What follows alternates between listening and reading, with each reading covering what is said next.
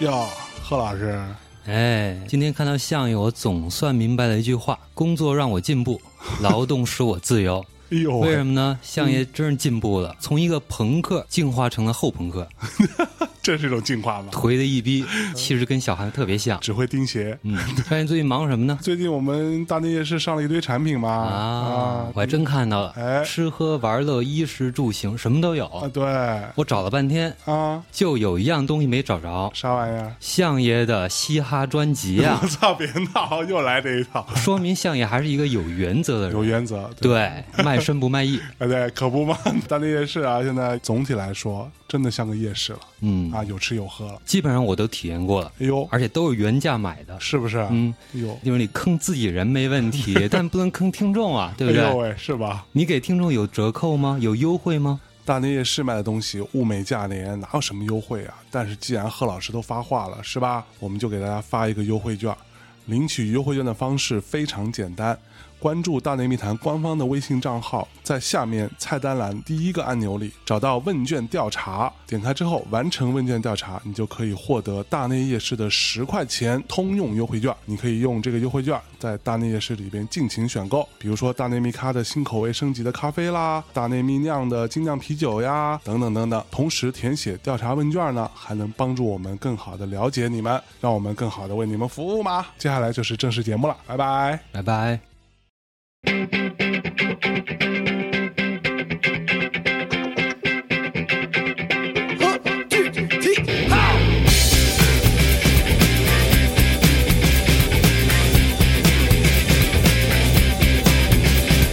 大家好，这里是大内密谈，我是小红。嗯，对面是象征老师和迪奇老师。今天我们继续聊《守望者哎， 怎么那么紧张啊？ 小红老师有点紧张啊，有点紧张啊你看第七老师上次开场那没皮没脸的，是吧？啊可开心了，我特操别！开心的哎，，瞎鸡巴说。对啊，对，我们刚刚聊上一期的时候啊，迪奇老师的这个电话一个接一个啊，啊，现在还有，呃，客户的这个夺命连环扣啊呃，此时此刻客户也能听到啊，啊这期是节目出去之后客户也能听 到的。啊，是不是啊是傻的逼客户， 我说的，以上言论不代表 我的本人。好、啊那我们上一期花了一整期的时间来聊了一些 Watchman 啊，守望者的一些背景、一些作者和他当中让很多人觉得费解的不明所以的黑货船传奇。嗯。这一幕啊，这一个在漫画当中出现的一本漫画，以及在电影当中出现的一段动画。那我们这一期啊，更加深入的，对啊，Rolling into the deep，是吧？往深里走点儿。对，聊聊这部漫画当中以及这个电影当中的一些人物和他们的一些故事和我们的一些看法。坦白讲，我之前也听了几个国外的 podcast，个人觉得都聊得有点无聊。跟你们两位啊提出一个比较高的要求啊，这个这期聊完之后，啊对吧？那别人就别聊了，这个。这不是把别人聊死是吧？ 对，最后一部关于超级英雄的漫画，》。嗯，就然后是最后一一一个关于一个关于沃之曼的一个讨沃论之曼啊，是吧好吧嗯对，一个一个节目。那我们从哪个人物开始呢？先从罗夏，对啊，整个这个电影和这个漫画都是从他的视角啊对，切入的嘛，《罗夏日记罗》夏日记嗯啊，这部日记其实有两个版本，哦，第一个版本是一个草稿版，嗯哦就是他有自己的一些速记的手段。嗯然后这个版本呢，在他被警方拘留的时候被搜走了。嗯，后来呢，他又从自己家的地板底下又挖，就拿出一个一个版本，这个版本就是平常人可以理解的版本。哦，最后他把这个版本寄了出去，啊哦，好，最后这寄么给回事了就那个是杂志社总。总是有备份的。啊呃对，永远都有备份，对，所以他其实是很有规划的，知道对把自己经历的所有事件以及他要探案的这个过程都记录下来。没错，嗯就是这样。我们上一期当中我说到的那个罗夏日记的口吻是比较像出租车司机，被变成操你们俩同时咳嗽，我操！都在等着你呢。啊，对，就非常像迪西老师的口音啊，出租车司机， 对，特别像出租车司机里面罗伯特·德尼罗那个角色的一些旁白啊，对于一些城市的阴暗面的一些看法。然后罗夏这个人物呢，我先简单说几个可能大家都比较感兴趣的一些常识，比如说他的那个面具，对，罗夏其实是在头上套了一个头套一样的东西，那个头套呢是会不停的变换图形的。对，呃这个是一个很有趣的一个意象，因为其实，在心理学上有一种测试，就叫做罗夏测试，给你看不同的图形，以此来判断你的一些性格或者一些什么心理的一些问题啊之类的。这个测试的方式，当然大家说法都不一样啊，有很多人是觉得有点扯，也有很多心理学家觉得是很有效的，因为它相对来说是比较客观的。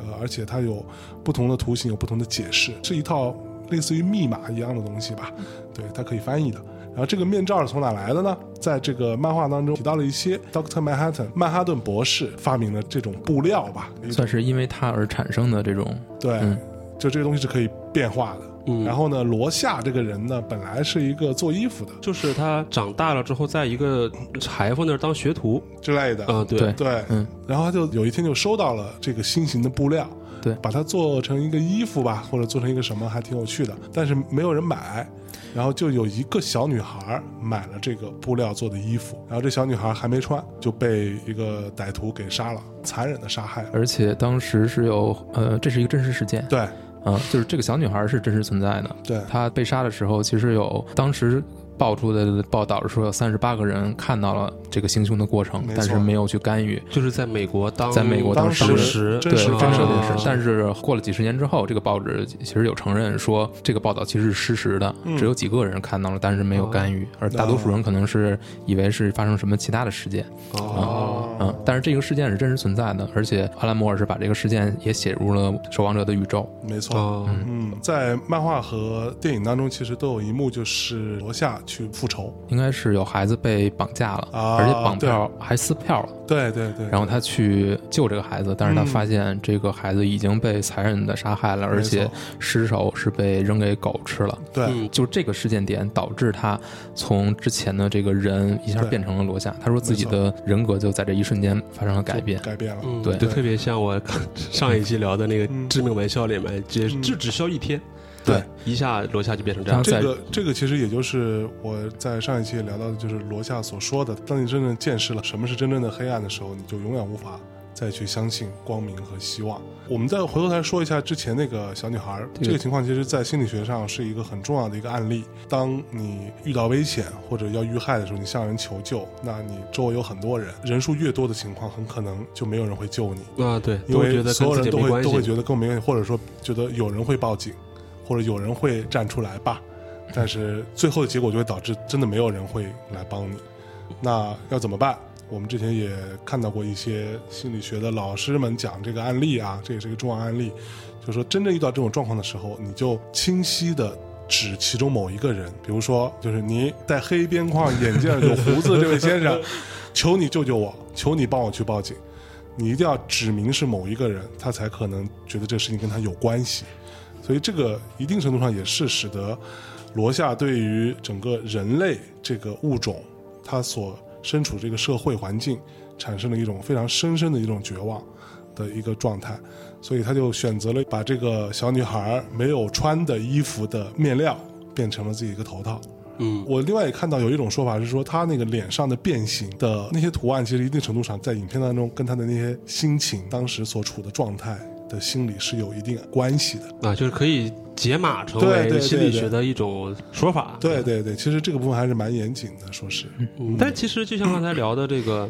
就是心理学这个心理测试总是有一些争议性嘛。嗯你就像在原著中，罗夏也是在做这个罗夏实验的时候，他其实很清楚，嗯对我看到了是一个恐怖的画面。嗯但是我欺骗了这个心理医生，我说成了一个对吧美好的画面，嗯，这样会错误的让心理医生做出评估的。而且那一整个一章就是讲这个心理医生在治疗罗夏的过程当中，他会嗯发现自己面对的是一个深不见底的黑暗。对，哎慢慢的，他会自己也会被这个黑暗所吞噬，呦，然后对对他这跟个自己的妻子的关系，还有跟身边所有人的关系，都会嗯逐渐的恶化。嗯，这个在电影中应该没有，好像是小说呃不是对那个漫画里好像在面漫画里面是比较花多了的。比较大的篇幅，对是，在对电影中可能就是一个黑人的这么一个心理医生，嗯，最后爆炸的时候也是一有个了他牺牲者。对对对，嗯但是在漫画里面，确实就像小红讲的，就他因为深陷其中，深陷到这个漩涡之中，发现他跟其他人的正常生活就已经没有了，嗯嗯不复存在了。但是这就提出一个很有意思的问题，就是这个医生认为自己可以靠自己的医疗手段或者说自己的理论去治愈罗夏，嗯对，但是你看到最后会发现，其实罗夏是在面对这团黑暗的时候幸存下来的人，对，他仍够能仍然能够坚持去打击这种罪恶没，错尽管他认为人类是无药可救的。对，嗯，但是其实你像医生这种他过着很平常生活的人，嗯，他在面对这些黑暗的时候，他是比较脆弱，他是比较脆弱的。嗯对嗯，其实是这样。其实我们在影片当中也好，小说当中也好，也看到了很多次罗夏摘下面具的样子。对，包括他去参加一些什么游行啊，他举一个牌子嘛啊，对嗯，The end is nigh。类似包括他在对电影中就是出席这个笑匠的葬礼啊什么之类的，他都有摘下面具，对，就像一个普通的群众一样，警示世人说末日降临。所以罗夏他为什么会变成这样的一个人，以及他的性格的一些转变，你们怎么看？嗯嗯，在漫画里面，他首先他的母亲是一个妓女，嗯，而且呃可能因为他的原因，这个有很多事情都特别不方便，他经常会干预到母亲的这个生意，嗯中然后国呢话讲就是拖油瓶，啊，对，像是一个拖油瓶，哎是然后遭到了是就是同龄人的各种各样的排挤以及非歧难，视，对对，因但为他是没有父亲嘛，对就是在大家总会就是以这种容来攻击一个人，对，所以他从小呢就经常跟人去干架，而且他是 一种干起架来就像野兽一般，对，就是就不要非命常凶狠，嗯而且对用出非常狠毒的手段，对嗯导致呢自己被收容了。对但收容之后，其实他会表现出他的学习能力其实很强，嗯包括他的文学能力，嗯，这些东西都是让你意想不到 的。是但是你从后来的，你其实能看到有这些端倪。嗯嗯，然后在他逐渐的成长过程当中，他会看到社会的诸多底层的这些面貌，对，然后他他就就生活在底层，他就生活在底层，他比嗯谁都了解这些，嗯所以看到这些他会越来越绝望。对，当这个所谓的蒙面英雄出现的时候，嗯他最终也选择了站出来去保卫身边的这些人，你会觉得很不可思议。就是他嗯面对了这么多的他人的这种恶意之后，他还是能够选择出来去保护别人。就是他还是相信有善良的人在，他要嗯对为这些仅存的善良的人尽最后的一点力吧，我觉得，嗯，就我觉得罗夏呢是一个，就在这个层面上，他是一个理想主义者，嗯，对嗯，他其实挺奋不顾身的。在很多时候，而且他又是一个很务实的人，他跟比如说 Doctor Manhattan 不一样，他跟夜宵二代什么这些人其实也不一样，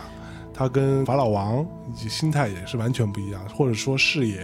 跟野心也都不一样，他就是很务实的再去有一个算一个，只要被我碰到了，去打击罪恶，对吧？去干掉那些坏人，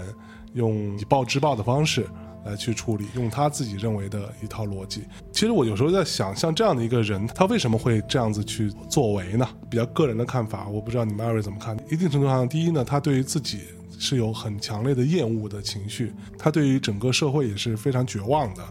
但是呢，他又需要找到一些生存下去的一些理由跟借口。他怎么样让自己存活在这个世界上？他用这个方式让自己存活，让自己有一个立足之地，就是他可以至少可以干这个。因为除此之外，他其实他对于整个社会也好，对他自己的生活也好，都是比较荒芜的一种状态。从某种意义上说，罗夏在他创造出罗夏这个人格之后，嗯，其实他的日常生活才是他真正的面具。只有当他戴上罗夏面具的时候，他才找说他得才好成为一个真正的人。对嗯而且我觉得，对于罗夏来说，你你可以把他和夜宵二代之间的关系看作解读这个人的一个方式。嗯呃，在一开始他的蒙面英雄生涯的初期，他是跟夜宵二代合作来嗯去做很多事情，包括漫画里也提到，他们捣毁了很多犯罪窝点，把很多这个 BOSS 都打到了这个监狱里面。嗯，但是在这个过程当中，他越来越陷入到这种黑暗中不能自拔，是，最后他就选择了跟夜宵二代分道扬镳。嗯，他自己往这个方向坚持下去，嗯就是在所有的超级英雄基本上都离开这个这个行业之后，这个行业大家都不做这个事儿了。嗯 对对嗯，但是只有他一个人，而且他在留给警察的字条上是写的“永不放弃”嘛，就 never 就是永不 never 妥协 surrender，永不呃永不屈服吧，永不可以屈服这么说。对，而且他是把这个几乎是坚持到了最后。对，但是有一点，就是你看漫画的过程当中，或者看电影，你会看到他慢慢的在恢复和别人的关系。嗯哼，他和夜宵二代和解了，对嗯，在某种意义上和解了。他一开始去对去发现这个有超级英雄死了之后，对，他就会提醒他，嗯，然后不断的去主动去接触他，没嗯错，包括那夜宵二代和这个斯文二代把他从监狱里面救出来之后，嗯，他们之间又恢复了一种合作的关系。是而且漫画里有一个细节啊，我记不清电影里有没有了，嗯就是他回到自己的住处的时候被房东发现了。嗯这个房东呢，其实跟他母亲很像，嗯也是一个妓女。是然后这个妓女还在受采访的时候谎称罗夏侵犯过自己，啊，然后罗夏这时候本来可以对她去进行一些惩罚或者什么，但是因为这个房东的两个孩子在他面前，嗯所以他什么都没说，是选择了反身就走。啊，这一点也是他跟之前不一样的，因为 OK 如果是以前的话，如果这个人有罪行，他是一定要惩罚的，对，但是在这一瞬间他选择了，嗯他嗯不会去那再还是去追究。妥协了一些事情。他其实是妥有妥协有的，对妥协的，但是在大是大非之前，他有没有妥协？嗯嗯，他就在最后结局，这个是我觉得非常经典的一幕，就是所有人都决定可以妥协了，嗯嗯，嗯，只有他说，只有他不妥协，而且他提前已 Never 经 compromise 已经将自己的日志去寄出去了。对，我觉得他是做好了现身的准备的，而且是在去南极的之前，他已经数次的表示自己可能未必能回来。对我觉得他已经构想好一切了，但是他是仍然决定去做出这一点这种牺牲。嗯，这个可能就是这个人物最最动人的地方吧。对，所以我说他是理想主义者嘛， 对嗯他可以为了自己所认定的某一件事情去献身。就像我刚刚说，我觉得他是一个特别深度的、极度的厌恶自己的人。就像刚刚小红说的，他只有在戴上面具的时候，才可以感觉自己像一个人，他才会找到自己的归属感。因为他在现实生活中，他摘下面具，他就是一个纯纯的 loser，又没钱、没地位，是吧？什么都没有，然后长得又不帅，对吧？ 又个儿又矮个儿又矮，哎要什么没什么。对我有一种很深的感触，我觉得他在惩恶扬善这件事情更看重的肯定是惩恶，我甚至都没觉得他有哪一刻是认为自己是正义的。或者他也没有认为自己能够解救别人。对，我觉得他就是选择了跟罪恶相生相伴的这么一个关系。可能在看清楚这个世界的混沌之后，他仍然选择，就是他选择的生活方式，对选择自己的存在意义，就是与他对抗，对即便这是不可能的。是是一个很摇滚的人呐、 当他发现有罪恶存在的时候，他终于找到了一个渠道去发泄各种各样的压抑跟愤怒，然后往死了打。你提到了这种暴力啊，其实很像笑匠。嗯这两个人其实都是用同样的一种方式，说我我我想用暴力来去解决问题的。嗯，但是笑匠可能是这种沉迷于这种快乐吧， 我觉得他是挺对挺没挺有我觉得他俩的出发点是完全不一样的。嗯对，comedian 这个人物我们可以聊一下啊，就是这个刚刚其实上一期小红也说了，笑匠、喜剧演员，无论你叫他是什么，他是一个非常深的一个人物。嗯，对，对，因为整个像 Watchman 的漫画的封面就是他戴的这个小笑脸儿，对吧？他是最有意思的角色，为什么？就是因为他一开场就死了。对对对，漫画整个过程中他都是死亡的状态，但是我们能够从其他人的只言片语、回忆片段里面去瞥见他生活的样子，知道是他的一生是什么样子的。没错。然后你会发现，这个人在每一册漫画中都会发现他的形象在改变。嗯， 你对他固有的认知一次又一次被推翻，你是认为他是一个沉溺于残忍杀戮的人，嗯，你也会发现他其实是在面对这个绝望的世界的时候，他的一种随波逐流的状态。对，但是从心底里，他并不一定真的就是如此之恶，嗯，他嗯他是因为对人类实在是非常的绝望。对，我们可以从他跟夜宵二代的对话里面去看，就是说保护人们，嗯让他们不再受自己的伤害。对，还有就是在得知了法老王这个计划之后，嗯，他其实是最绝望的一个人，对，他不知道自己应该做什么，到底嗯应该去戳穿这个阴谋，还是说放任它去发生。嗯，这个时候他就是非常绝望的这种半夜跑到别人家里痛哭流涕这种啊行为，是，你会觉得根本不是他。对他这样的一个人，对每天抽着烟喝着酒，随便杀人的一个大魔头对一样的人，怎么可能跑到别人家里去哭泣？还有他跟四魂一代的这种关系，嗯，他虽然是曾经试图强暴过四魂一代，而且还是失败了，嗯对，但是其实四魂一代跟他之间是有真正的爱的结晶嘛。对嗯他俩其确实实其实是这个发生关系了这个孩子是他的，嗯但是他跟这个孩子之间的这种欲言又止，又无法道出自己跟他关系的这种状嗯态，就是特别让人绝望的。嗯，就是你，你可能发现世人对肖将的所有的这种理解都是错误的，是但是他也不在乎这些。对。印象特别深刻的一个画面，就是笑匠跟 Doctor Manhattan 在越南，他们去打越战。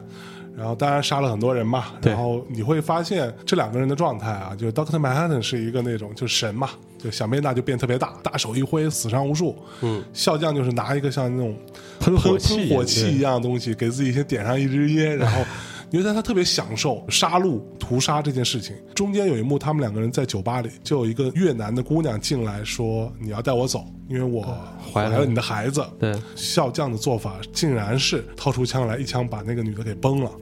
就无论是说想要摆脱她，想要让她不要来纠缠自己也好，还是怎么样也好，她都是一副非常冷血的一个状态。这时候我觉得原作也好，电影也好，写的都非常巧妙的一点就是 Doctor Manhattan 在她旁边，他就说：“但是她怀孕了，你为什么要杀她？”笑匠就一副那种很不屑的表情说：“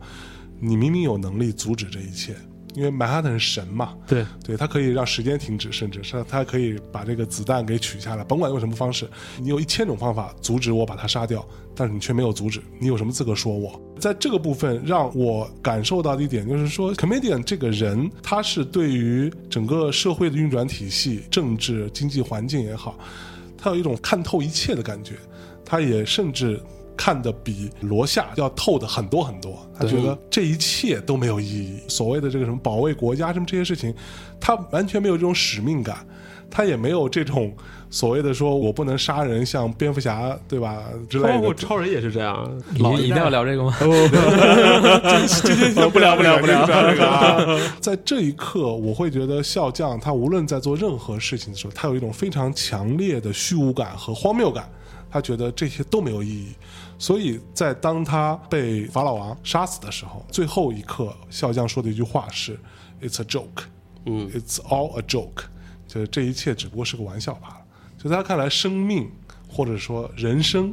这件事情，或者这种所谓的虚无的正义感、使命感，都是一个笑话。嗯 我们在电影里也能看到，就是召集这些超级英雄们一起来说要成立一个新的组织，要对打击犯罪。笑匠是掏出了打火机，把这个计划烧掉的人。对，嗯，他当时说了一番话，你回头去看，你发现他是所有人中唯一一个清醒的。嗯，在这个核武器即将爆发的时代，在有曼哈顿博士存在的时代，这些人联合起来，再去穿上这些可笑的服装去打击这些啊、呃这个劫匪啊，还是小偷啊嗯，这那的还是毒贩啊，嗯，有什么意义呢？对，对，就是他直接从根本上就颠覆了你所谓超级英雄、所谓的蒙面英雄的这个概对，念。对对，对，他们都像，就是在他的世界里说，如果你还在去做这种事情的话，就像小丑一样，就像笑话一样。对对，It's a joke 嘛。嗯对笑匠刚出现那一幕，他坐在自己的家里面，其实你可以看到那个楼啊，那个样子其实是一个比较有钱的状态啊。高档别墅这是，高感档呃高档高档那种写公寓字楼公寓楼，对，它一个大落地窗什么的，那个其实挺有样儿的。他坐在家里边穿着睡衣在看电视，他在看什么？刚开始其实是一些新闻，交代一些时代背景的。他看了看觉得很无聊，就换台，一直到出现了一个大洋妞，是吧？一个大洋马洋妞可还行，对，但他们不是洋妞，对啊他们就是大妞，哎，就躺在一个游泳池边上，身材特好，他就特别心满意足的把遥控器放下，然后坐在那儿抽着他的雪茄，就是他是一个特别享乐主义，活在当下，反正能活一天是一天吧，死了也无所谓，就是这么一个人。嗯嗯，而且还有一个细节是他房间里挂 着四魂一代的一代的照片，片，我靠，对 啊就是放了一张小海报，有些细节都是我们看过电影第二遍、第三遍之后说，哎，好像这个这个人物的这个形象更饱满了。对对你，你对你你可能一开始以为他就是这么一个特别虚无的人，嗯，或者说没有没有什么感情，非常冷血。 对但是越看你又会发现他其实是非常有感情的。对对，我觉得他应该非常感是情整个对 Watchman 里面是这个情感线，或者是这个人物最复杂的一个。最复杂的最一个复杂的一就个就开始的时心理候，因为我在看电影的时候就觉得这是一个特别特别奇怪的人，对吧？嗯挺牛逼的，身强力壮，被打完了之后笑呵呵的，然后摔下去就死了。他的下一场戏出现就应该就是强暴，嗯呃，死魂嗯一代，然后对被仕途是仕途跟随，然后被嗯兜帽侠给干了嗯啊！其实这这个也有一个好玩的细节，漫画里面其实有的，就是他在企图强暴司魂一代的时候，被兜帽侠抓住，嗯兜帽侠打他的时候的那个画面是跟法老王。在开头对打他的那个画面是一一对应的，对就是都是同一种镜头，而且他其实是知道东茂的这个真实的所谓的性取向吧，嗯啊，这个又深了，有是吧伤对 一会儿对我我我嗯们会聊到，就嗯是啊我对知道对，所以他其实呃心里对什么都特别明白，对但是在这种前提之下，他一方面他是选择随波逐流，另一方面他也比如说他对孙文一代其实是有一些感情的，嗯他对自己的女儿也是有一些很真挚的感情的，没但错这些东西都被他的其他的行为给掩盖掉了。对所以他的复杂就是你无法去同情他，但是你又就会觉得特别的同情他。对，就会有点心疼他。对就好像他永远都在他的胸前别一个那个笑脸嘛，对那个呃嗯那个笑脸的一个小徽章，黄色的，也是整个 Watchman 的封封面面对上面有一滴血，对那个样子，真的把你放在他的身份上，你可能也只会像他一样。对你最后怎么办呢？对这个东西所有事情都觉得好像无解的时候，而且你又好死不死，你又特别悲惨，你看到了这一切，你又是这些人当中看得最清楚的一个人，那你只能最后说，那就笑一笑，It's 对 all a joke。对，就真把你放在他的位置上，你未必也也比他好多少。对，这个笑脸是一个非常重要的一个东西，它是一个自由职业的一个设计师设计出来的。然后后来专门还为这个东西，因为太红了，成立一家公司。这个东西是有版权的哦，啊，它每年到现在还是好像在不停的发行各种各样的周边产品，那徽章也是其中一个。最早的 emoji 的 什么嗯而且这个在漫画，如果大家去看，就是有各种各样的图形，包括封面，最后都够能够形成这个笑脸，而且嗯还是在那个笑脸的形状，而且还是带有血痕的那个。嗯，你仔细去看，你会发现非常非常多，是嗯，就遍遍布在各个遍布地方在细整节个里面。对，嗯，对，我觉得聊到笑匠，可能就得聊一聊《雌魂》一代。嗯嗯对，其实我是对这个角色其实是比较有兴趣的，可能他出场的戏份不多，然后大家可能关注点也不在他身上，可能更嗯在他女儿身上。哎啊，那可能现在我们在聊起来的时候啊，电影为例，它用很短的时间回顾了这个四魂一代的这么一个呃发家史吧发家史吧，对对嗯对对对，可以解读一下。就最开始呢它第一个画面是他穿的非常的暴露，非常的性感啊，嗯拿着报纸打击犯罪，嗯周围的警察都都看起来表情不太自然的盯着他的胸部，呃对吧？哎这个在原著的漫画里其实有交代的这个所谓的背景。嗯就第一呢，就是思魂不是第一个出来的超级英雄啊、嗯第一个出来的超级英雄是那个兜帽侠，对 啊，对，他是一个标准的这种路见不平一声吼，戴上帽子就去抖， 啊这么一个人。然后那个思魂一代呢，其实是一个模特嗯，啊，呃他现本来在是个模特，还是不对太成功的模特。不太成功的模特。然后呢，他好像是有一个经纪人，对嗯那个经纪人嗅觉很灵敏，他觉得哎，这个人乔装打扮、异装祈福的这个去打击犯罪，好像是一个挺能火的事儿。嗯放到今天可能就是一个网红，对吧？哎突然找到了个机会，所以其实四魂一代它开始并不是为了什么打击犯罪才去做这件事情嗯的，就是说一个嗯不红的网红，一个他的经纪人说我们想做个噱头，是所以他就出去了，一下就炸，对，对吧？刚才提到了说他在那个那群人当中可不得炸嘛，民兵一代里面也有一个女性角色，就是嗯彻影，侧影对吧？也嗯也也很性感，也也很性美感丽。非常漂亮。但是因为她的身份，漫画也好，电影也好，都讲到她是一个女同性恋者，是所以他可能并不会刻意的去用自己的性感去为自己谋利，或者他没错会更独立一些，或更女权一些。是，所以所有的嘖吸引男性目光啊、性感啊、或者符号性的东西，都放到了思魂一代身上。没错，对，包括刚才提到了说这个笑匠企图强暴他，嗯夜宵一代曾经说过，嗯说当时全世界一半的男人都喜欢他，嗯，就他已经上升到比方说像玛丽莲梦露这么一个级别吧。就是一个性感 icon，对，一个 icon 了。所以说，他电影中的前几个画面里面，包括了说，哎，他登上了这个美国炸日本的原子弹的那个飞机上，对对吧？他已经上升到这种国民的这个高度了，是对吧？然后在原作中还提到了说，他甚至有自己的电影， 嗯对，但是这个电影口碑一塌呃糊涂。虽然说是大烂片儿了，大家觉得你看就是一个噱头电影啊，你找了一个明星啊拍个烂片儿，但是他确实他这影响力是很大的，非常成功的一个大 IP， 对，而且在他身上能够映射出这个初代民兵。其实他成立这么一个组织之后，有很大的一个目标就是让他们成为这种明星。是，对，所以是他们不光的是打击犯罪、超级英雄，嗯 很大的程度上也是一场表演，是整体的是在谋利。对对对，某种程度上是在做这有个事，点像现在，比方说，哎，什么 幺零幺出个道，就是嗯就是所有四想魂一代就 C 位出道了呗。对 C 位出道，想这些办法的都是他的这个经纪人嗯经，纪人以以及后面的说他是变成了他的老公。公嗯对对他原著里面有写到，他说这种风潮有可能会没落。其实就像现在咱们现在网红一样，嗯啊，红了一下就没了。对，他说，哎，可我可以想到把这帮人组合在一起，嗯可能会成，所以真的就成了。嗯所以包括之后的所有的拍合照也好啊，对宣传也好，全都是变成了一个公关行为了。对，对，而且在这个基因法案公布之后，最早选择功成身退的也是他。啊，四对分一代，一提到了基基因法案，就是嗯呃，也是一个国家组织，对吧？有点像我们的审查机构，觉得嗯你们这些超级英雄不行，你们必须得向我效忠，你们才能戴着头套出去打。是，对，所以包括说那个电影的开头又有几个画面讲到了，嗯哎，有一个像《基督最后晚餐》的这么一个构图的，是是上面写的是说那个、呃退休快乐，退休快乐嗯对四魂，然后一看他的画面，他是挺个肚子的，哎，哎，就这么一个性感偶像，这么一个女成功人士怀孕了。嗯，开始是觉得说，哦，原来是这个经纪人的，对因为接下来一转，画面是说这个四魂一代已经生了个女儿，嗯她在跟她的经纪人老公吵架，对，就可能经历了很多不红女星的这么一个曲线吧，就说哎老娘曾经红过，对吧？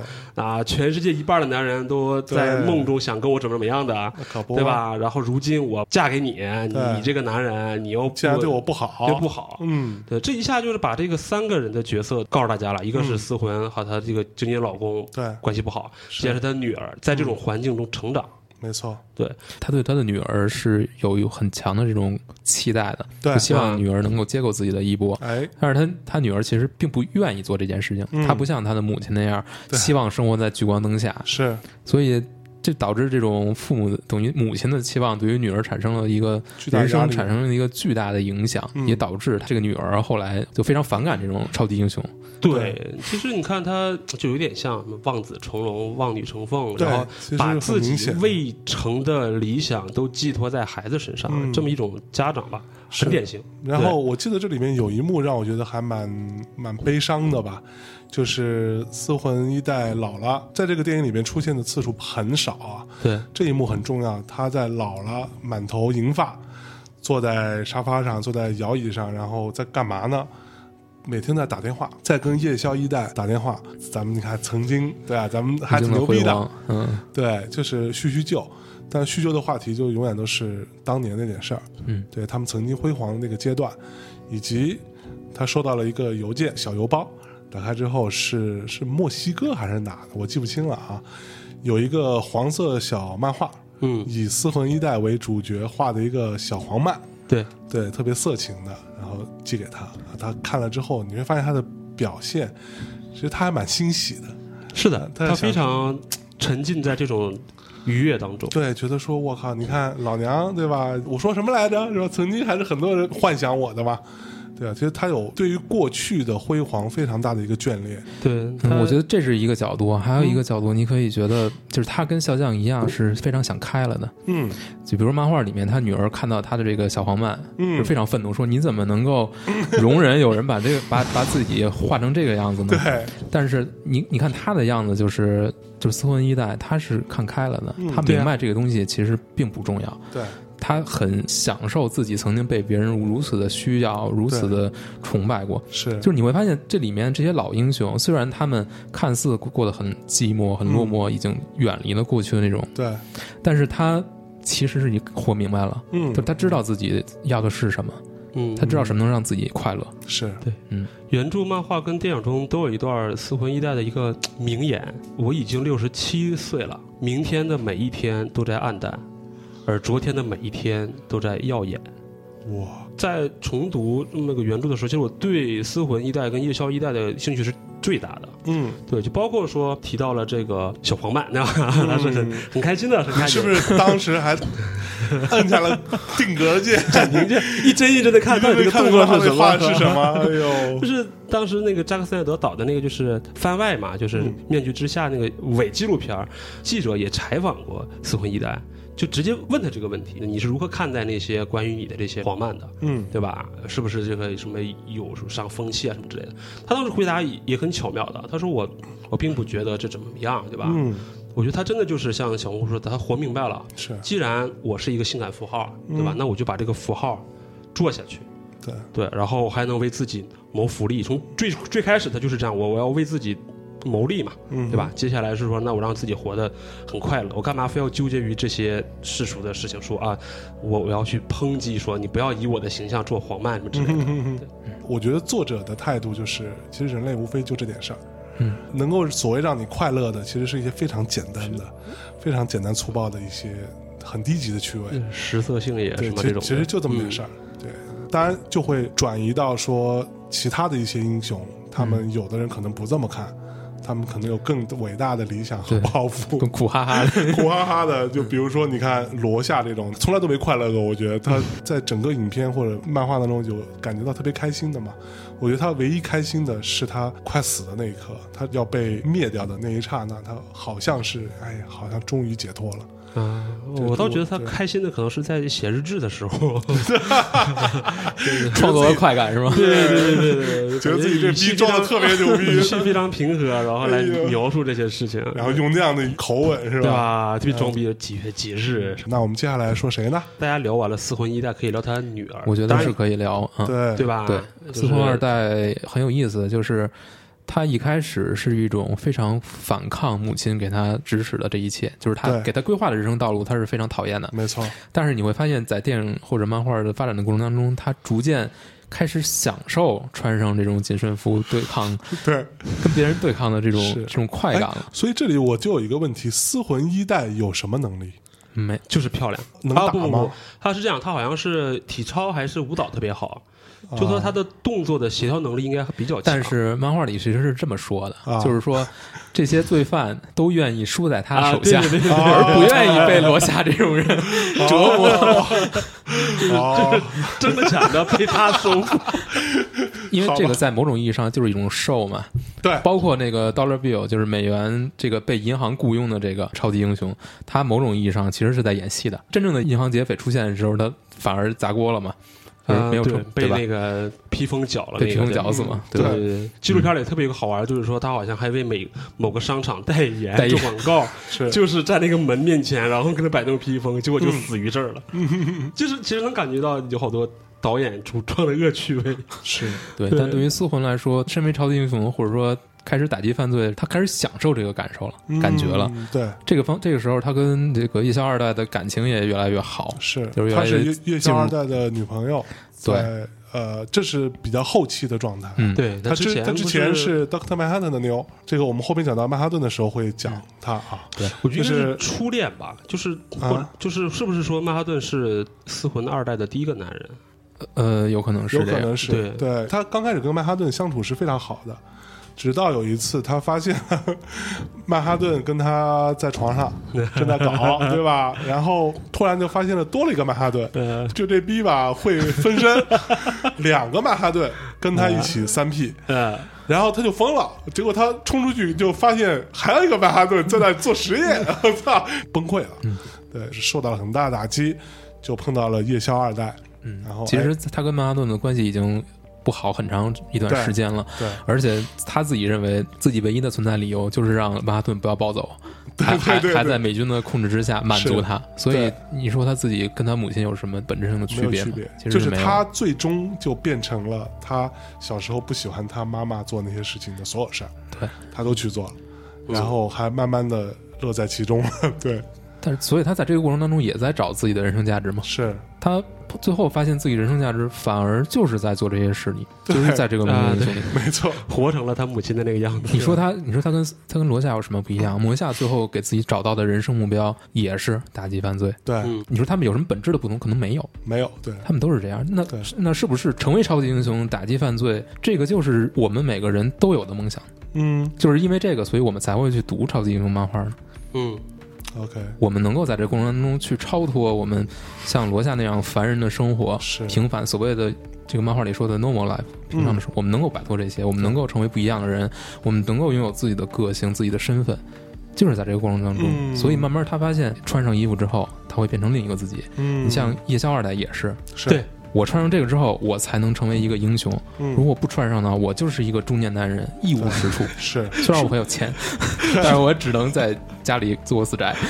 这么 自在然，意大里利看漫画，玩玩飞机 是吧？而且很有意思的就是，漫画里也是还有电影里，其实都有一个细节，就是他跟四凤二代一开始虽然感情进展的很深，嗯，但是他在他在床上是不举的，不行对的，直到行的他穿上这个 衣服。这个非常重要。这个是对非常到位的一个点，对，就是就是解释了，就是你如何成为你自己，对，嗯，所以就那这一个场那场床戏很重要，那非一常场重在要天上这的场床戏 非常非常重要，要就是就给大家稍微讲解一下， 就是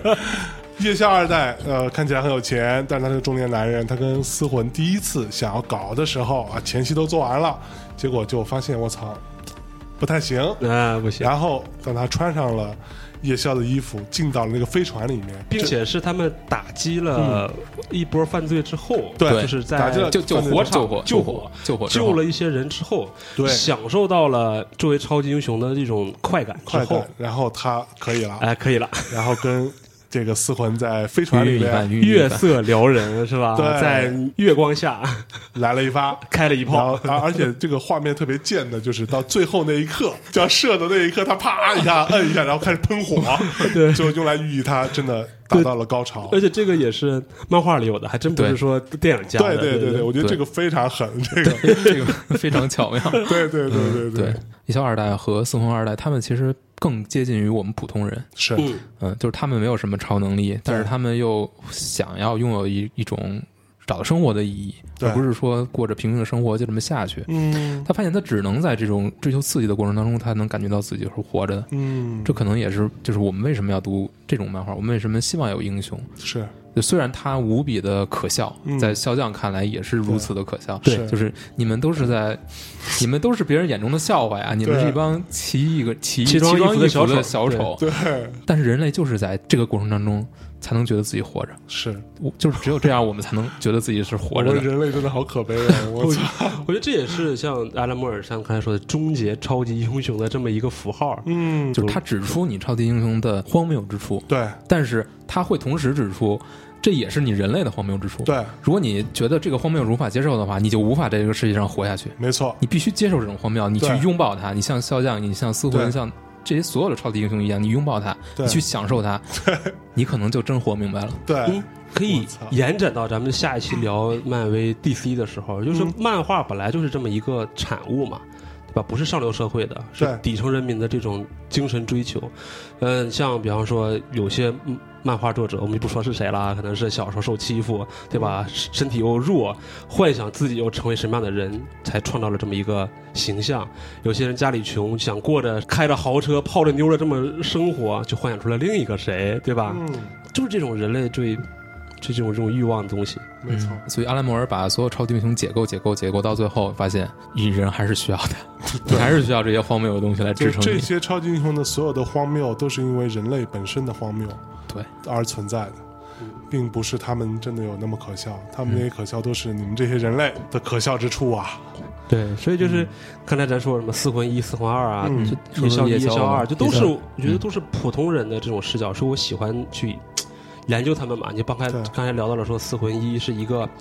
女强人、女成功人士变成了妻子，变成了母亲，然后离婚，就经历这么一个一个事情，把这波人说透了。是，然后《四魂二》可能是一个小女孩儿，嗯面对着情感，面对着自己的这种人生价值。那接下来反过来说，夜宵一跟夜宵二，嗯对，吧？那夜宵一在原著里面就是说他是第二个超级英雄，对吧嗯他他是以前是个警察，但是呢，他的困境是在于他抓了很多坏人，嗯，这帮坏人说那个你看。我套着头套嗯呢，当时这个人，这个犯罪分子是套着头套呢，你不能对证明他是我，是对吧？就没没有办法钻了这个法律空子，对。所以他看了就说他的困境就在于他想要抓的很多坏人都戴着头套，所以使得他无没有证据把他们送到监狱去。对，就是这是一个直接的理解，或者这个深层理解，就是说他觉得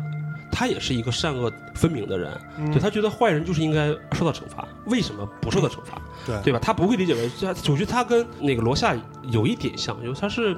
就是比较质朴一点的精神，嗯包比括较那个轴，对，纪录片里讲的也是这样说，这个夜宵一代啊，他以前是他爷爷带他，他爷爷是一个特别传统的美国的乡村的那种的，类对似于吧？清教徒的那种，或对者对对说它比较比较南方的这种，就是它传非常传统的信仰体系他。传统的，嗯所以他整个的这个三观价值体系都是在这种养成的，对吧？所以他选择了当警察，除暴安良。啊那他现在发现说自己的行不通，又出现了这么一个兜帽侠这么一个人，说戴上面具去打坏人，哎，嗯，他觉得这挺好的，哎，所以他才会变成这么一个夜宵。嗯，嗯哦，，说到夜宵呢，就是也有一个，就是这个名字的来历，嗯，那是说对，是说他白天是警察嘛，然嗯后到了晚上呢，他没有什么私生活，都是为了去想怎么去惩罚坏人。对，他同事就给他取外号嗯叫夜宵，啊，所以当他他觉得哎，好像这个符号还挺好嗯其的。实就是夜猫子。野猫子嘛，非常符合自己，他就对做了一套超级英雄的这个盔甲。啊嗯说盔甲其实都有点夸张了，就是有一些什么铁丝网啊，保护自己的铁， 是是是是就是对嗯很很粗糙的粗糙保护自己的一些什么装束。没有那么有钱嘛，对对对对，然后就投入到了这么一个除暴安良里面。嗯，他是，所以他，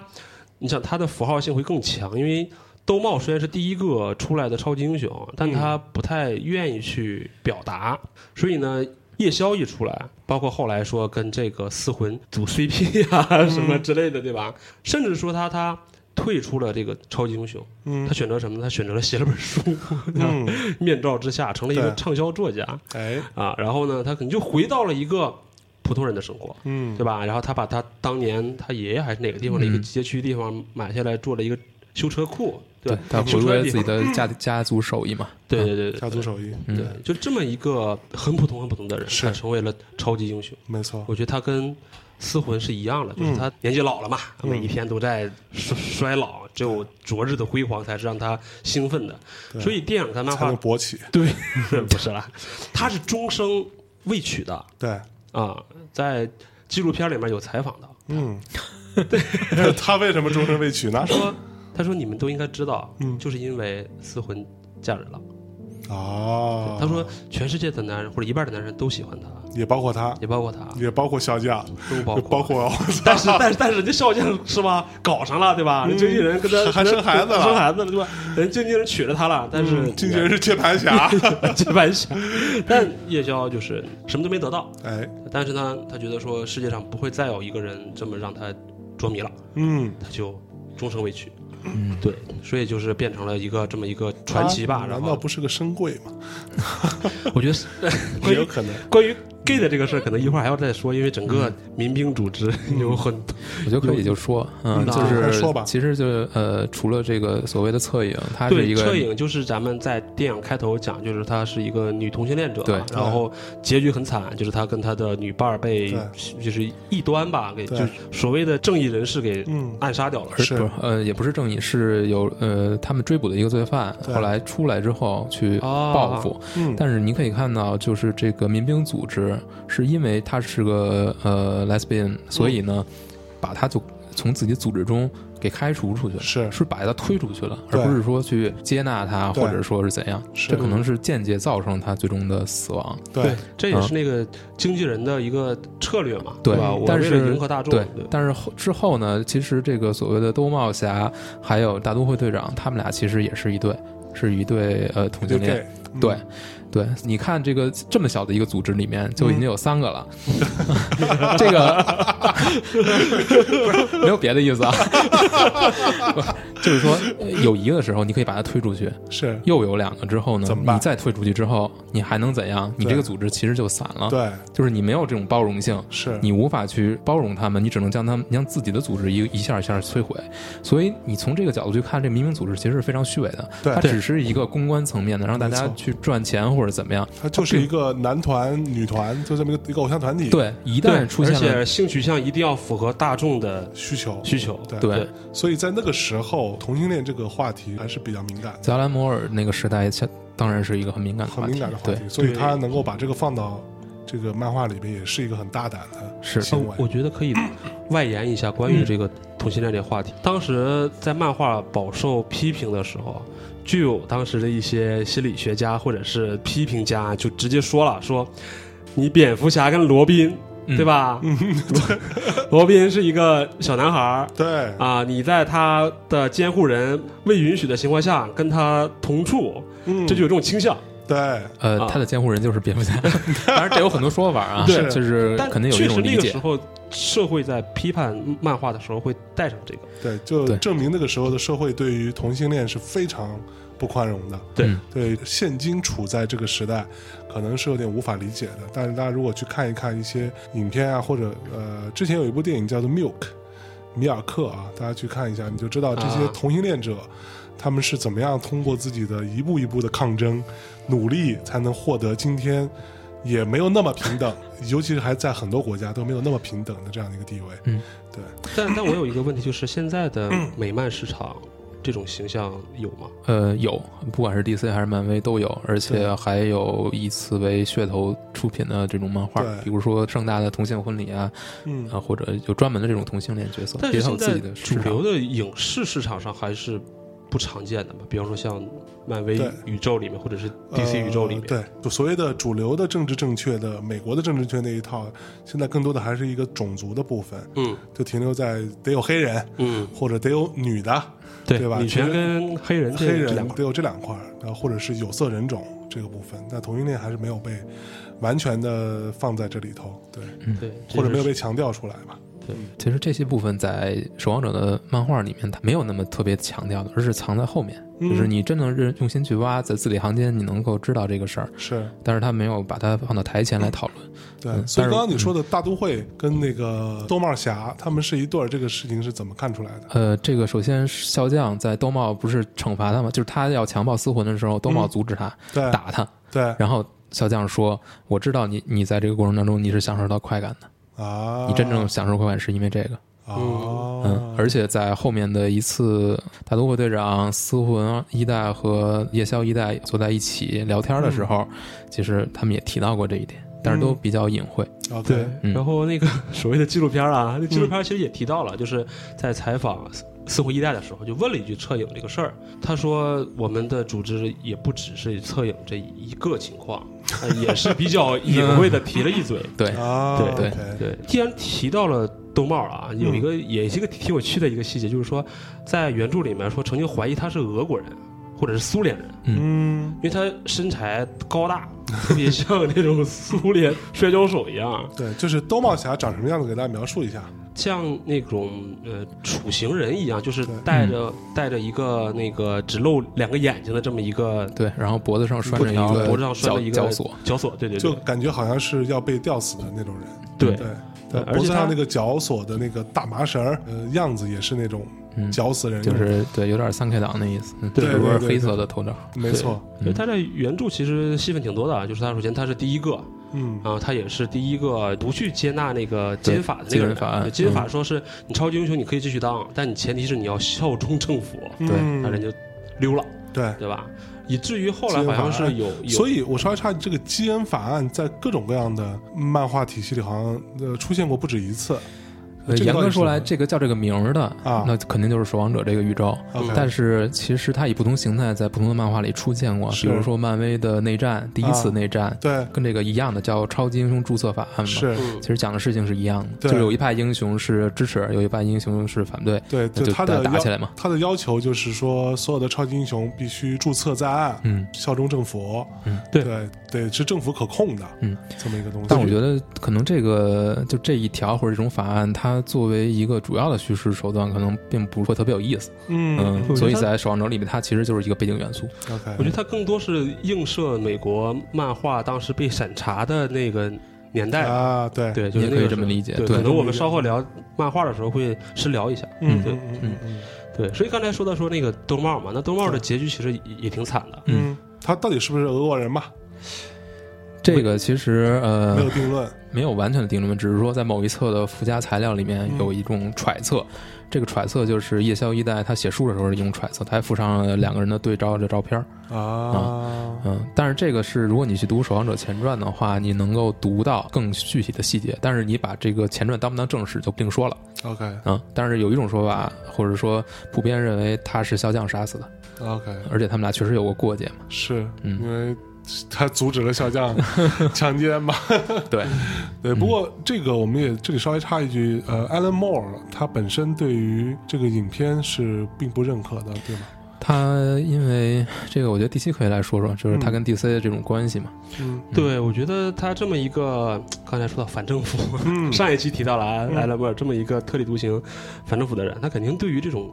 资本啊、嗯这种大企业呀、这种什么，肯定是有一种排斥心理的。嗯对当然了，他虽然是喜欢漫画，被 DC 招募，他嗯带着感恩的心情去完成这件事情的，是，但他其实对于就包括小红刚才提到了《守望者前传》，嗯，埃勒莫尔只做过《守望者》这一部对漫画，对，那可能漫画公司觉得说，哎，这个 IP 我开始觉得不会火，嗯结果火了，嗯，对吧？那你这个艾伦莫尔就不授权我做别的事儿，那我就自己找人画画对前传。是，我觉得这个是应该是让艾伦莫尔非常生气的一个事情的。嗯其实，在远在这之前，两者就已经闹翻了。嗯具体呢，肯定是因为权力的所谓的利益的关系嘛是，啊有一部分是这样。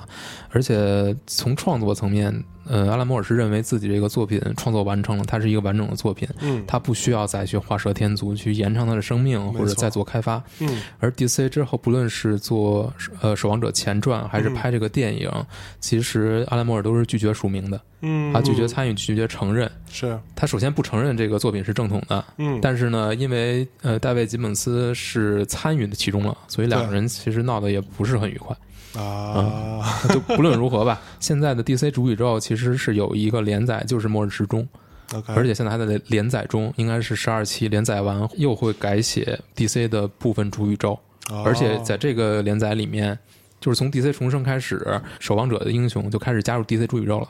哦，啊，两者有联动。是吗？对，现在两个宇宙其实是重合的，所以未来会变成什么样儿，我们现在谁都不知道。但是现哦在罗夏呀、法老王这些人物是在 DC 主宇宙还活着的，哦，啊所以对对对对，就是还存在 OK。但是怎么讲这个故事，现在还不知道是怎么什么时候所会以讲就完。是没准有可能会看到 Doctor Manhattan 可以见到你已经可以蝙在蝠侠，嗯 DC 重生的那个刊刊里面某一期，应该是第一期，你也能看到他的对话炮出现了，啊，曼哈顿就是曼哈顿形状的对话炮和他的字体，他他的他的话已经出嗯来了，哦是就是他肯定会存在于这个主宇宙。我靠，呃，那回来接着再说最后一点关于嗯夜宵一代的事儿，就是电影中的有一个场景是说，一群坏人，一群梳着日式小辫儿的这么一个黑帮，然后闯进了这个夜宵一的家里面。嗯，暴徒以为这只是一个干瘪的老头儿，但是人家突然开始反击，对吧？对，然后就是镜头闪回，就像他当年打击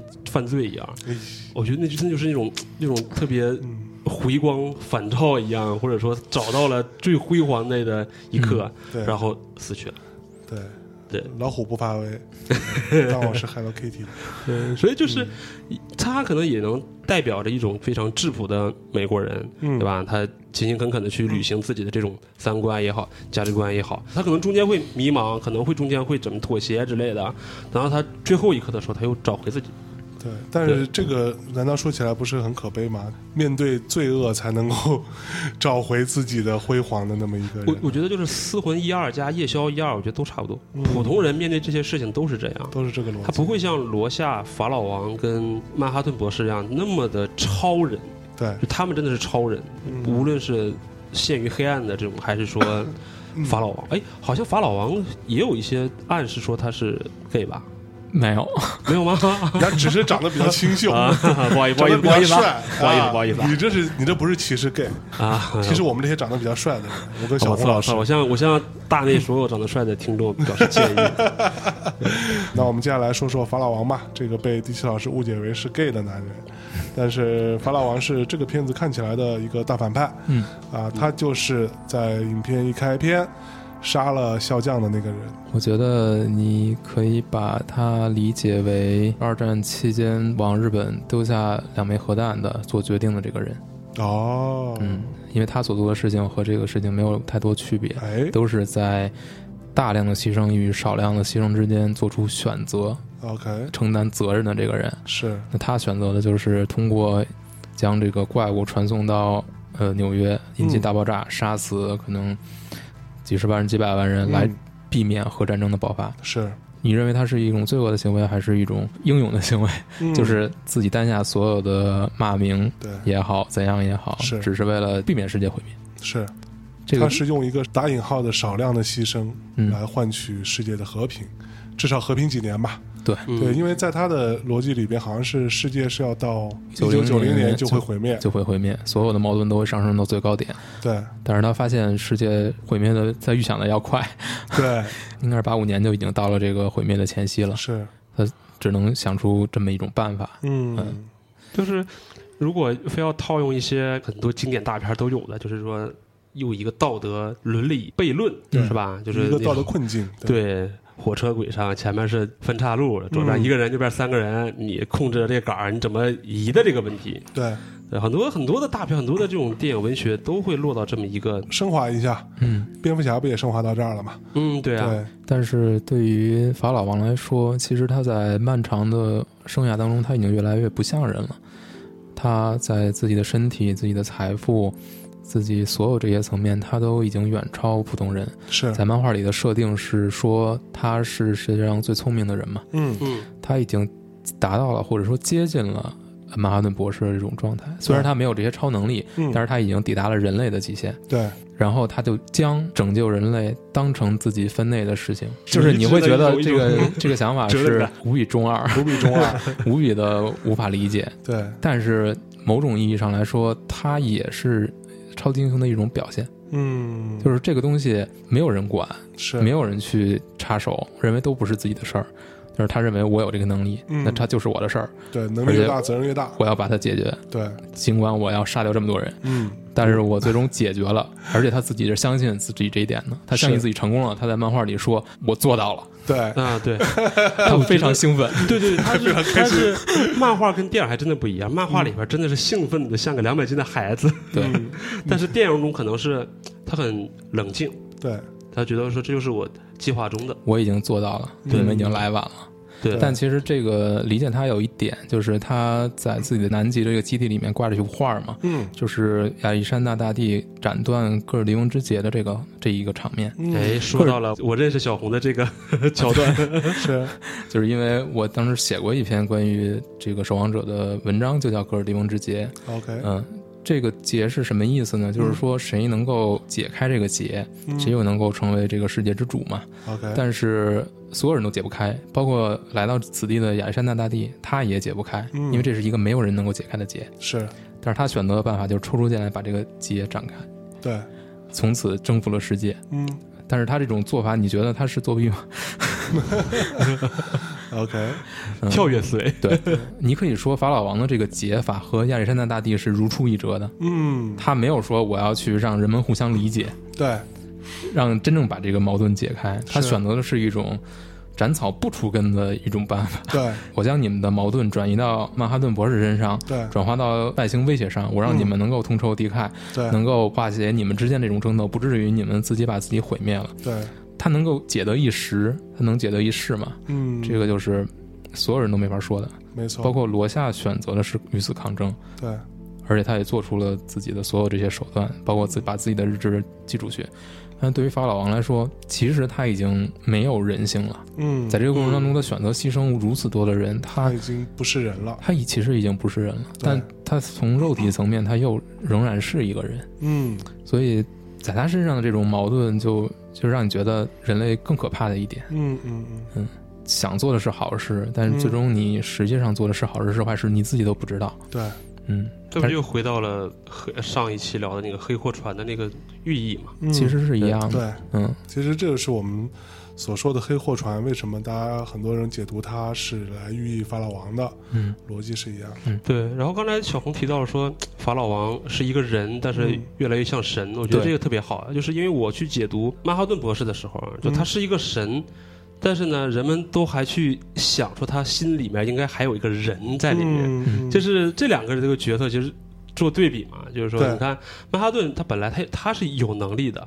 他是有能力是让这个世界变得更好的，嗯，但是他觉得说我不 care 这个事情，对对吧？对，我并不在意这件，包括说小到呃那个笑匠去用枪杀死那个越南女人，对和大到了觉得这个事太烦了，对吧？对我就直接到火星去了，对，对吧，所以他多清静啊！对他是这么一个人，对吧？那法老王就是一个本来你就是一个普通人，你赚点钱好不好？你非要肩负起这个责任啊，非常中二的责任。这种中二的责任总让我想到一个紫薯侠，对吧？以为打了个响指就能让世界变得更好，不什么人？ 就是。但是从另一个角度看，如果法郎不去做这个事情，嗯，可能在守望者的世界里，核战就是会爆发，是双方就是互相毁灭。对，那这种情况，你觉得和他最终做出了这种牺牲，到底哪个好呢？ 嗯，一旦涉及到人的性命之后，对，我们身为人就无法再做出任何的判断，是因为你做哪个判断，你都是走到背面，走到没错人整个人性的背面，所以是我们是无法做出判断的。嗯，那谁能做出判断呢？可能就是只有曼哈顿博士这样，对，但他又不屑做判断。这就更复杂了。嗯，对，曼哈顿博士，让我们聊聊曼哈顿吧。嗯，对，在好在聊聊曼 哈顿啊，聊这这个个这个人非常的这个神，嗯非常的神奇啊。简单说呢，就是一个蓝色的大。 笑什么？我想说一个大巨人，你们这些人脑子嗯是里是的是嗯脏东西，真的。哦对，对，然后对他其实很有趣，有一点我其实没搞懂，就他有时候穿内裤，嗯，有时候不穿内裤，他还在为美军来做事，而且是在公共场合之下，他是会。穿内裤的，但是呢，等他离开美军的控制，他已经不 care 这些，他去到火星嗯了，他 OK，也不在乎你们所有这些人类的繁文缛节之后呢，嗯当然就对对吧？就就露了个就大解屌，放天性了。 啊，解放天性。曼哈顿博士其实，在整个影片当中，他其实是有相对比较丰富的一个人物的转折和弧光的。嗯，对他最初是一个普通人，那变成一个大蓝怪物，这就是有 你别我说他大你就笑，哎呀，对，然后克制一下熊老师。克制一下，虽然我知道红蓝 CP，但是 红蓝 CP 什么？呃，对，所以小红老师心里面觉得曼哈顿博士美吗？他其实也是一步步在认知自己的能力的。对，等他逐步的认知自己能力的过程当中，他被嗯政府利用，然后被政府招安，帮政府做各种各样的事情，无论去越战也好，干嘛也好，甚至美国那个时候在这个漫画当中所呈现出来的，就是因为有了曼哈顿博士这个移动的核武器。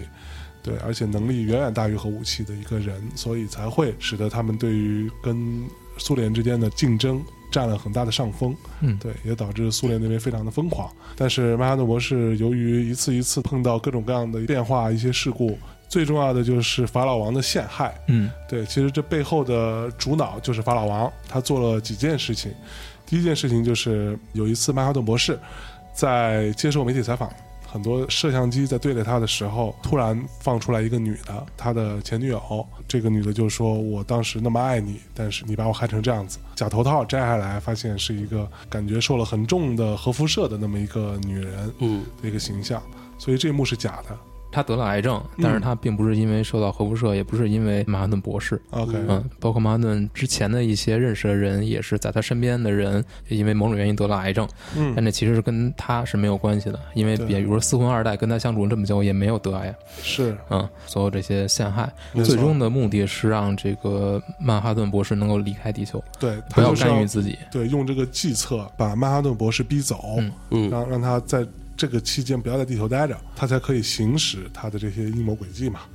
但是曼哈顿博士他走呢，也不完全其实是因为这些轨迹，嗯他其实就是已经对人类失去很多的兴趣了。他认为嗯人类就是万物中的一分子，甚至可以跟世界上所有任何没有生命的东西，他们都是等同的，他们都是由原子啊各种各样的粒子组成的。嗯你并不比其他的所有的造物更加的有价值，你不高人一等，嗯你不要把自己看那么高。就是我也不认为拯救你们是有什么意义的，对，因为你们跟一切无生命的东西都是一样的。是当他失去了自己的肉体之后，他跟嗯人类之间的连接、情感连接还是肉体层面的连接也就越来越淡，是，所以最后他会失去对人类的任何同情心。嗯他是为什么会重新燃起对人类的兴趣呢？嗯是因为他发现斯芬一代是如此仇恨小蒋，嗯但是他竟然会跟他一起生下一个孩子，嗯，他认为这就是一个奇迹。对他，认为四不二的诞生就是一个奇迹。是，如果它是一个奇迹的话，那所有的人类都是奇迹。嗯，我们都是经过无数次这样看似不可能的结合嗯之后，一路路筛选到现在，是，你还活着，嗯而且每一次结合，你是无数个精子中的、最终游到卵子旁边的那一嗯对嗯个，每个人都是一个奇迹，对，而且你最终诞生出来，过完自己的人生本身也是，就是就是人类本身的这个价值吧。嗯最后，他就会认为人类其实还是有它存在的特殊性的。嗯我就可以说，他最后会选择干预出手，比如说杀死罗夏，嗯，也是因为某种程度上他是妥协的。对啊，而且曼哈顿博士是整个漫画中最为被动的一个人，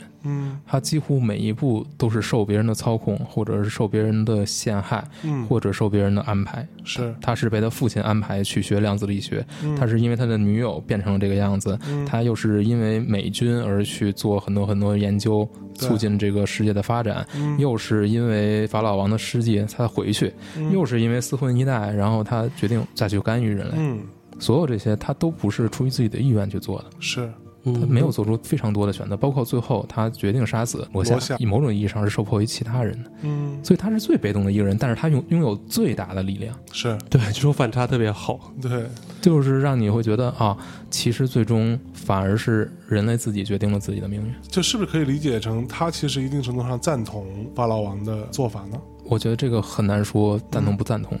只能说他最后是选择了顺从，就是选择了他依选从择了不作为对， ，OK，而且他去他不光是不作为，还是避免他人作为。对，等于那他其实就是妥协，像他是认可了法老王的这个计划他。是妥协了，对啊，他是妥协了，但是认不认可，我觉得就很难说。对，我妥协不代表认可，对，我觉得就是一个，就像我第一他认期可讲的，能认为对这是现有情况之下自己可以接受的一个选择。嗯，就其实一定程度上也是因为他跟法老王两个都是比较没有人性的嗯存在，所以他可以用一些所谓计算的方式，这是一个办法。你要让所有人都觉得这是我在做的一个很恐怖的一个袭击，那你就做吧。就是说他对人类还抱有希望，所以他认可了这一个计划。但我是就像我第一期说的是，我觉得说他万一啊，真的有一天他认为这个奇迹已经不存在了，或者说他对人类已经完全没有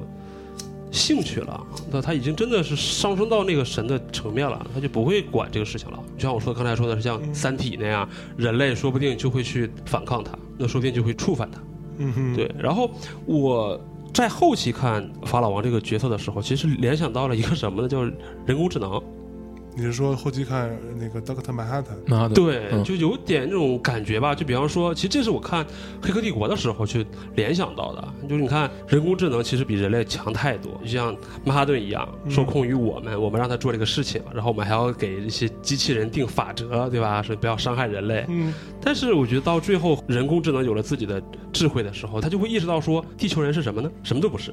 在某种意义上，你可以说曼哈顿就是《守望者》世界里面的神嘛。对，嗯，补充两句，就是我们看着电影或者看着原著的时候，是看着曼哈顿一点点的丧失人性的，就是最开始可能他会愤怒嗯，啊，他会喜悦，他会配合你说你像做公关宣传需要有个符号，那我就给你画个符号，嗯，对吧？还是蛮人的这种情感的喜怒哀乐的。嗯，他会就像我现在这样是吧？去忙于家庭跟什么事业的平衡，还要创造三个人，两个人去伺候四魂二代，一个人去研究量子力学这样的。对，他就是那个时候还是人的一面。对，但随着他对于人性慢慢一点点的失望也好，就像内裤一样，他以后他就不穿内裤了，对吧？就不太在意这个事情了。其实很简单，你就看他最初在我们刚刚之前讲到笑匠那一段，他杀越南女人的时候，他的第一反应是觉得你为什么要这么做，对吧？你难道不知道她怀孕了吗？还是有很大一部分人的情感在里面，他觉得不应该这么做。但是当他被一步步质疑，他就慢慢的觉得已经不重要了。我们在漫画里刚刚也讲到，看到他的那一章里边的时间都是乱的时候，你就会感同身受。他对于时间这个事情的概念，也不是我们一般人的线性的概念，没有对过去、未来这些，这些都不重要。空间对他也不重要，他想去哪就去哪了。我觉得他是提供了一种超出人类的嗯视角来重新去看人类。他有一句台词就是说，每个人类个体都是一个奇迹。它的诞生都是一个奇迹。但是是因为人类太多了，我们嗯身在人类当中，我们身在这个社会当中，它是一个平常的事情，所以是平常事情越多，我们就不会觉得它是一个奇迹了。哎但它其实是，但只有你能够跳出来你自己的身份，你人类的身份的时候，你嗯才能够意识到它是多么的不平凡。没错，嗯，这就是这个漫画里边的这个角色很重要的一个意义。嗯那好，那我们这个曼哈顿博士啊，大致就讨论到这里。嗯第七老师还有什么想说的？嗯，其实关于夜宵二代，可能还有一点点个人想法吧。最开始聊到夜宵一的时候，是一个普通人行侠仗义；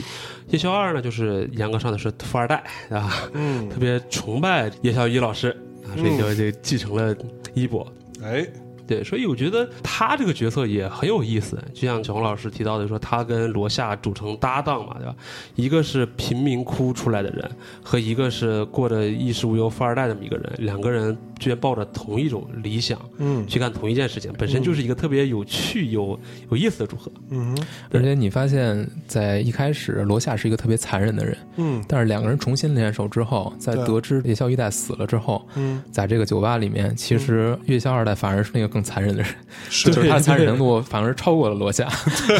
就是两个人都有变化，嗯罗夏变得越来越温和，对，但是夜宵变得反而变得非常暴力，是，就是他内心的那团火被点又燃了，又嗯点燃是吧了。对，嗯，他在这个打击最后罪犯的过程当中，又重新找到了自己。嗯对，你就像他，他之前，如果真的是说是富二代的话，他衣食无忧嘛，也没什么追求。嗯但他找到了这么一种精神寄托的话，他可能就会把它做好，嗯甚至他自费研发设备，对吧？怎么对去更好的去去除暴安良之类的。嗯他有一长段时间的沉寂期的时候，其实很多影视作品或很多文学作品都有过提这样的，嗯就当一个人不得志、迷失的时候，他就嗯需要这么一个火来点燃他。是，嗯啊，所以就是刚才提到了在飞机上大战啊， 对吧？一场床戏，再加上之后大他战还 行，他操，他他对他在酒馆里对那个嗯暴徒的那个就是那种残暴的行为啊，对，嗯，其实我对于他们两个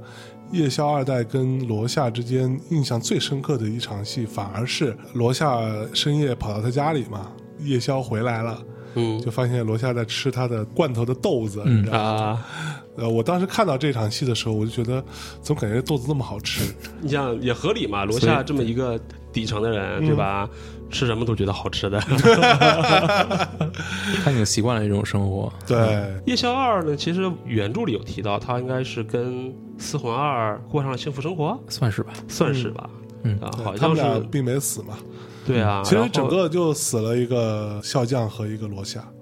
嗯，反派还有一些死的，啊。对，还有一些对历代英雄，对，嗯嗯嗯对，而且有一个挺挺有意思的点，就是漫画跟电影中的不同之处，嗯，就是呃，在电影中罗夏被曼哈顿博士处死的时候，夜宵二是在边上的嗯，对大呼啊不要啊什么之类的， 对，在漫画里面好像是他那个时候正在安慰死魂二代，嗯然后可能四魂二代陷入到一种特别恐慌或者绝望当中，然后需要人安慰，嗯然后夜宵二代就跟他又滚了一个 床单 儿。 啊，我为什么今天说的全全是那么骚话的事情呢？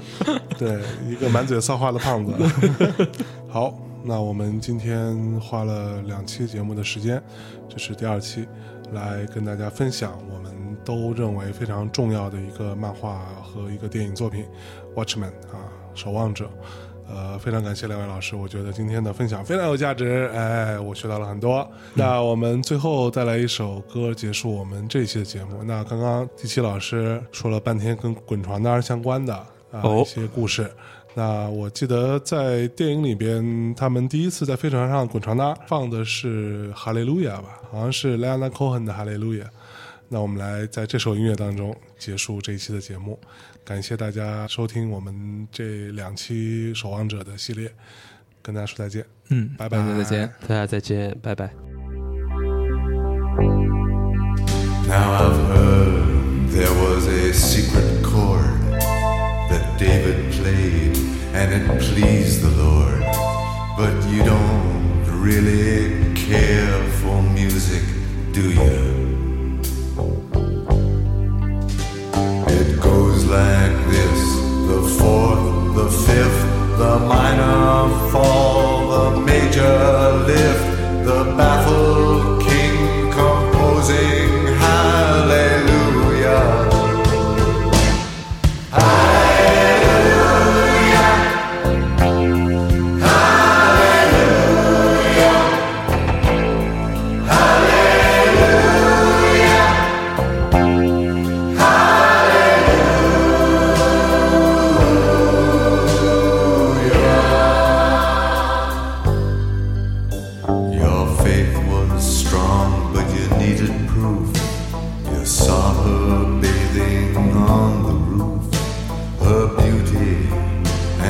moonlight overthrew you. She tied you to a kitchen chair. She broke your throat.